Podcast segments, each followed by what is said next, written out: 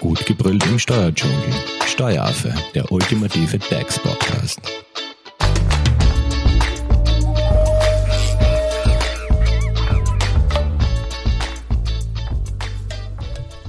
Hallo und herzlich willkommen beim Steueraffen. Die Suche nach qualifizierten Mitarbeiterinnen und Mitarbeitern, ja, das fällt vielen Unternehmen schwer. Vor allem, wie positioniert man sich als Arbeitgeber attraktiv am Arbeitsmarkt? Auch eine der Herausforderungen.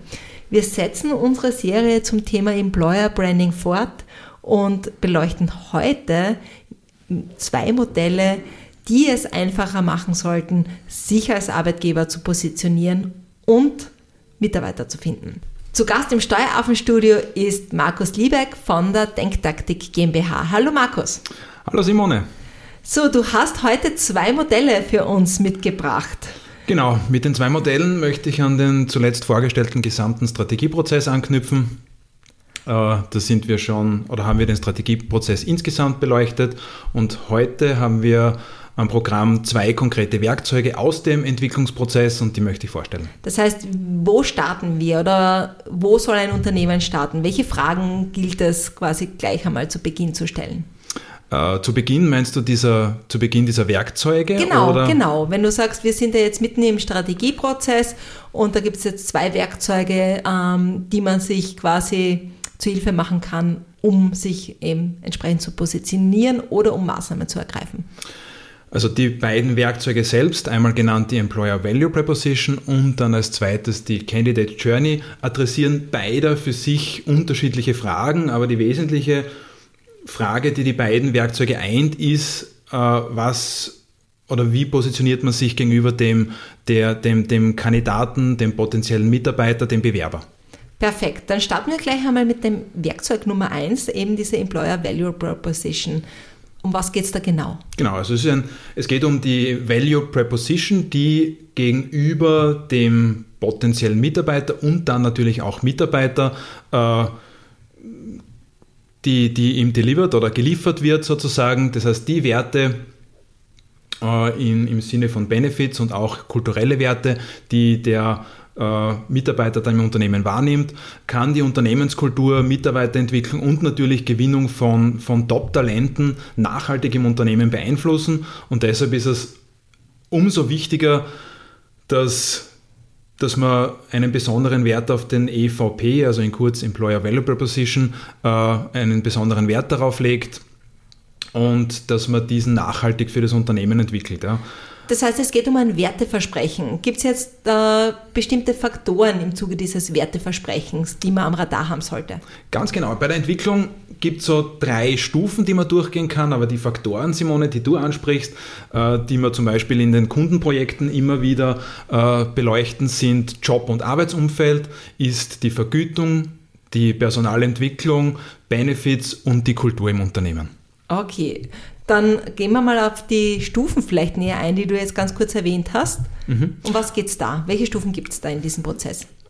Mein persönlicher Vorschlag und den, den Approach, den wir auch in den Projekten immer äh, verfolgen, ist jener, dass wir uns zuerst anschauen, was kann denn das Unternehmen wirklich bieten, was, was kann es oder was, was bietet es heute schon, also eine Ist-Analyse sozusagen. Also Status Quo. Status Quo, richtig.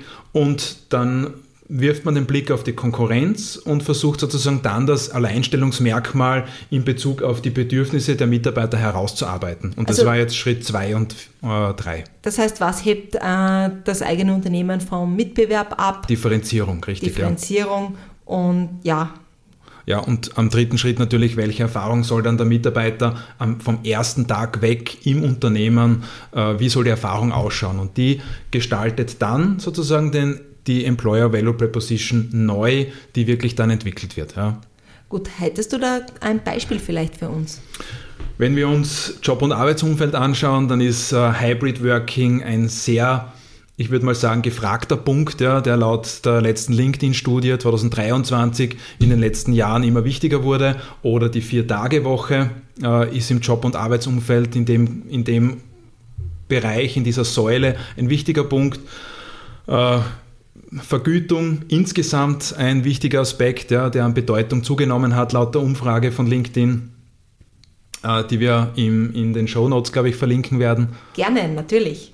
Und äh, genauso auch Personalentwicklung, also Training oder Talent Programs sind sehr spezifische Werkzeuge und Mittel, um seine Mitarbeiter auf die nächste Stufe zu bringen und weiterzuentwickeln. Also Talent als Benefit ist ganz ein besonderer Aspekt, auf den den Mitarbeiter sehr viel Wert legen. Wenn du jetzt schon sagst, äh, Benefits, gibt es da außer Training und so weiter auch noch andere Benefits, die man am Radar haben sollte? Außer den üblichen Obstkorb im ja, Sozialraum. Natürlich. Also der Obstkorb ist vielleicht das, das täglich, wenn ich den Apfel schnappe, mir ein Lächeln auf die Lippen zaubert, aber darüber hinaus gibt es äh, selbstverständlich weitere Dinge wie zum Beispiel eine Homeoffice-Pauschale, flexible Arbeitszeiten, eine Masseurin, die im Unternehmen regelmäßig vorbeikommt. Äh, ah, das klingt gut, die Leute durchknetet. Ja, ganz genau, Simone. Ich glaube, das äh, sorgt besonders für entspannte Gemüter. Äh, natürlich auch Events, egal ob es jetzt klassisch Sommerfest, äh, Weihnachtsfeier ist, äh, aber auch zusätzliche Teambuilding-Events können da äh, Bestand haben. Und äh, von, von unterschiedlichsten Unternehmen gibt es da wirklich schon sehr gute Ansätze. Das heißt, man schaut bei der EVB quasi mal den Status quo an, was kann ich optimieren, was kann ich verbessern und baut diesen genau, EVB ja. quasi in sukzessive weiter aus. Richtig, genau. Markus, Gibt es jetzt zur EVP noch irgendwas äh, zu sagen? Du hast diese drei Faktoren in der Entwicklung noch äh, erwähnt, Simone. Äh, wichtig ist, dass man alle drei Punkte im Einklang, in den Einklang bringen soll und ein perfektes Gleichgewicht äh, darüber herrschen sollte, was Talente wollen und was sie tatsächlich dann bekommen. Ähm, das heißt, da sollte eine gute Balance herrschen. Benefits, die zum Beispiel nicht genutzt werden, bring, äh, soll, können auch aus dem Portfolio genommen werden. Und natürlich ist es so, Dinge, die heute eine Begeisterung auslösen, müssen es zwingend nicht in Zukunft. Genau, und ich glaube, ein ganz ein wichtiger Punkt, Markus, der bei der EVB auch noch äh, berücksichtigt werden sollte, Versprechen müssen auch eingehalten werden, oder? Ja, Simone, das liegt auf der Hand. Danke dafür. Man sollte die Versprechen auch, ein, auch einhalten und vor allem sollten einzelne Benefits aus meiner persönlichen Sicht auch für alle Mitarbeiter gelten. Und auch natürlich ja. evaluiert werden, ob sie halt nachhaltig sind im und Sinne ob sie von funktionieren, Zukunft. genau, mhm. ja, richtig. Perfekt. Ähm, du hast natürlich auch noch ein zweites Werkzeug mit im Gepäck. Und zwar, äh, da hast du im Vorfeld angekündigt, das ist die ähm, Candidate, Candidate Journey. Journey. Genau. Richtig, Simone. Candidate Journey äh, lässt sich insgesamt, oder die gesamte Journey lässt sich in zwei Teilbereiche untergliedern. Einmal die Candidate Journey und dann die Employee Journey. Die Candidate Journey beginnt sozusagen vom, von der ersten Phase, von dieser Anziehungsphase über die Informationsphase zur Bewerbungsphase. Und sobald der Mitarbeiter dann ongeboardet ist und sich im Unternehmen befindet, äh, beginnt die Employee Journey und die ist dann Sache des Managements und des HR. Wir konzentrieren uns heute auf die Candidate Journey und Genau, und das ist quasi die Candidate Journey, ist mehr oder weniger der Prozess, äh, den eine Bewerberin oder ein Bewerber durchläuft, oder? Genau, ja. Es ist, Bis zur Vertragsunterzeichnung. Es ist, wie, wie, die, wie der Name sagt, die Journey, die Reise, die er durchläuft. Ja oder die er sie durchläuft. Du bist auf der Suche nach einem Steuerberater? Dann bist du bei Hofer Leidinger Steuerberatung gut aufgehoben. Nutze jetzt die Möglichkeit eines kostenlosen Erstgesprächs. Denkbar machbar. Mehr dazu unter www.hoferleidinger.at.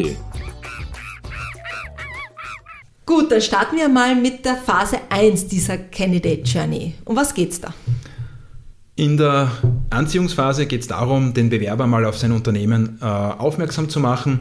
Und das sind Werkzeuge oder Touchpoints viel eher äh, so auszulegen, dass auch die Bedürfnisse überhaupt insgesamt auf die Candidate Journey trifft dazu, aber dass die Bedürfnisse des, des potenziellen Bewerbers oder des Bewerbers äh, möglichst adressiert werden. Das heißt, das Informationsbedürfnis, ja, Webseite, Google oder Jobplattformen, als auch so Social Media quasi. sind klassische Touchpoints, die hier aktiv gestaltet werden sollten vom Unternehmen.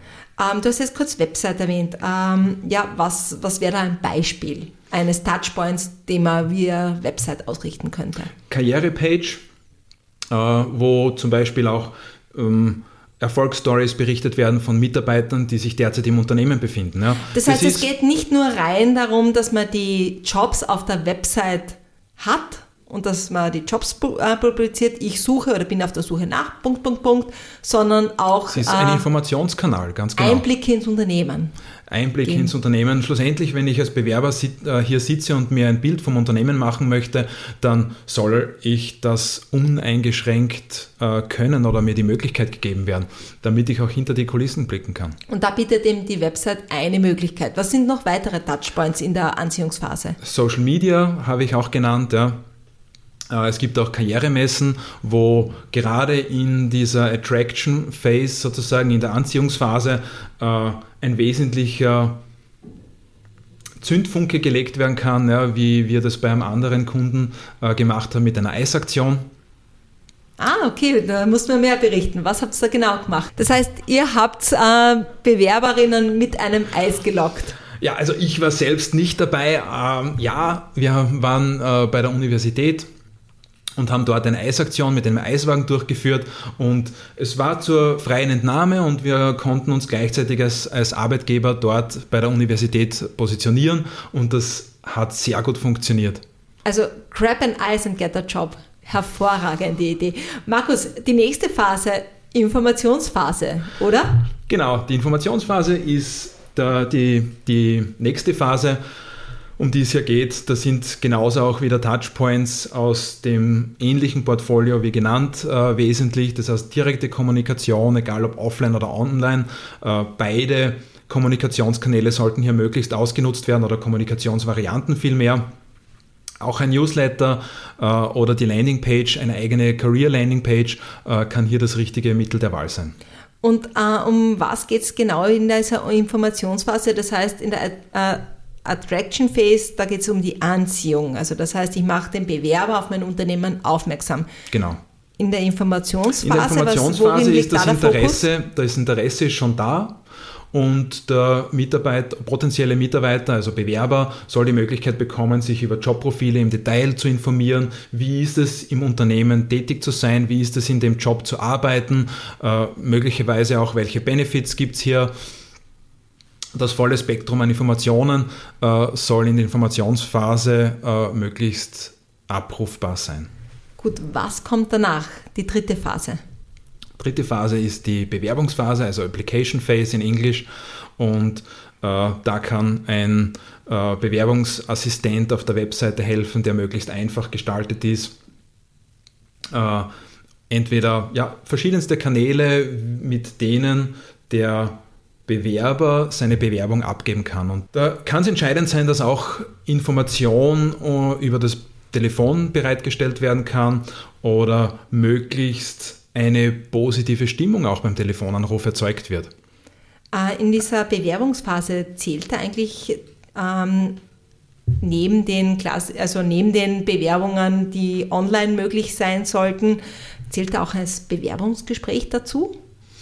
Ja, aber natürlich, das Bewerbungsgespräch ist äh, in dem Fall auch ein zentraler Aspekt. Ja. Wir haben die Application Phase und in dem Punkt wird mit dem Bewerbungsgespräch natürlich auch entschieden, äh, ist der Bewerber, äh, ist es ein Match oder ist es kein Match. Ja? Und das Bewerbungsgespräch, äh, sollte hier auch positiv gestaltet werden. Antworten sollten zeitnahe an den Bewerber rückgemeldet werden, also wird er zum Bewerbungsgespräch eingeladen oder nicht und so weiter. Das sind wesentliche Aspekte, äh, um auf dem Bewerbermarkt heute einen guten Ruf zu erlangen. Das heißt, es geht auch um Kleinigkeiten wie man lässt denjenigen nicht so lange darauf warten, man äh, schaut, dass man eine schnelle, direkte Kommunikation hat, Freundlichkeit am Telefon etc. etc. Genau, um diese Touchpoints möglichst positiv zu gestalten. Perfekt, das heißt, fassen wir nochmal zusammen. In der Candidate Journey haben wir die Anziehungsphase, die Informationsphase und die Bewerbungsphase. Und rund um jede Phase gibt es verschiedene Touchpoints wie Website, Karriereaktionen, Newsletter, Social Media, Karrieregespräch, also Entschuldigung, Bewerbungsgespräch, ähm, die eben auch optimiert werden können. Ja, ganz genau, richtig, Simone. Und Gut zusammengefasst. Diese Optimierung, die, die machst du eigentlich mit deinem Team, oder? Ja, richtig. Das ist äh, einer meiner Aufgaben, dass wir einerseits die Strategie entwickeln, die wir in den letzten Folgen jetzt schon gehört haben, und auch die Optimierung der einzelnen Touchpoints, so dass es dem Unternehmen möglich ist, sich als attraktiver Arbeitgeber am Markt zu positionieren. Markus, wenn da jetzt da wir unserem Podcast da Interesse geweckt wurde oder es noch Fragen gibt zu dem ganzen Strategieprozess, zu den zwei Werkzeugen, die du heute uns präsentiert hast, wie kann man dich am besten erreichen? Ja, gerne via LinkedIn äh, oder per Mail. Alles, äh, alle Kanäle sind erwünscht. Das heißt, einfach per Mail an post.denktaktik.at schreiben und ihr könnt eure Fragen direkt an Markus senden. Genau Markus, richtig. vielen lieben Dank für den Überblick, für die gute Zusammenfassung, für die zwei Werkzeuge, die du in der heutigen Podcast-Folge präsentiert hast. Und wie gesagt, wenn ihr Fragen habt, ihr könnt auch den Steueraffen über Social Media kontaktieren. Wir leiten eure Fragen gerne an Markus weiter. Dankeschön, Simone. Danke dir und schönen Tag. Tschüss. Ciao. Das war Steueraffe. Wenn ihr noch Fragen, Wünsche oder Anregungen habt, nutzt die Social Media Kanäle. Den Steueraffen findet ihr auf Facebook und auf Instagram. Hinterlasst einfach ein Like oder einen Kommentar. Und wenn ihr keine Podcast-Folge mehr verpassen wollt, dann abonniert den Steueraffen in eurer favorisierten Podcast-App. Weitere Infos findet ihr auch unter www.steueraffe.at. Vielen Dank fürs Zuhören, bis zum nächsten Mal, wenn es wieder heißt, gut gebrüllt im Steuerdschungel.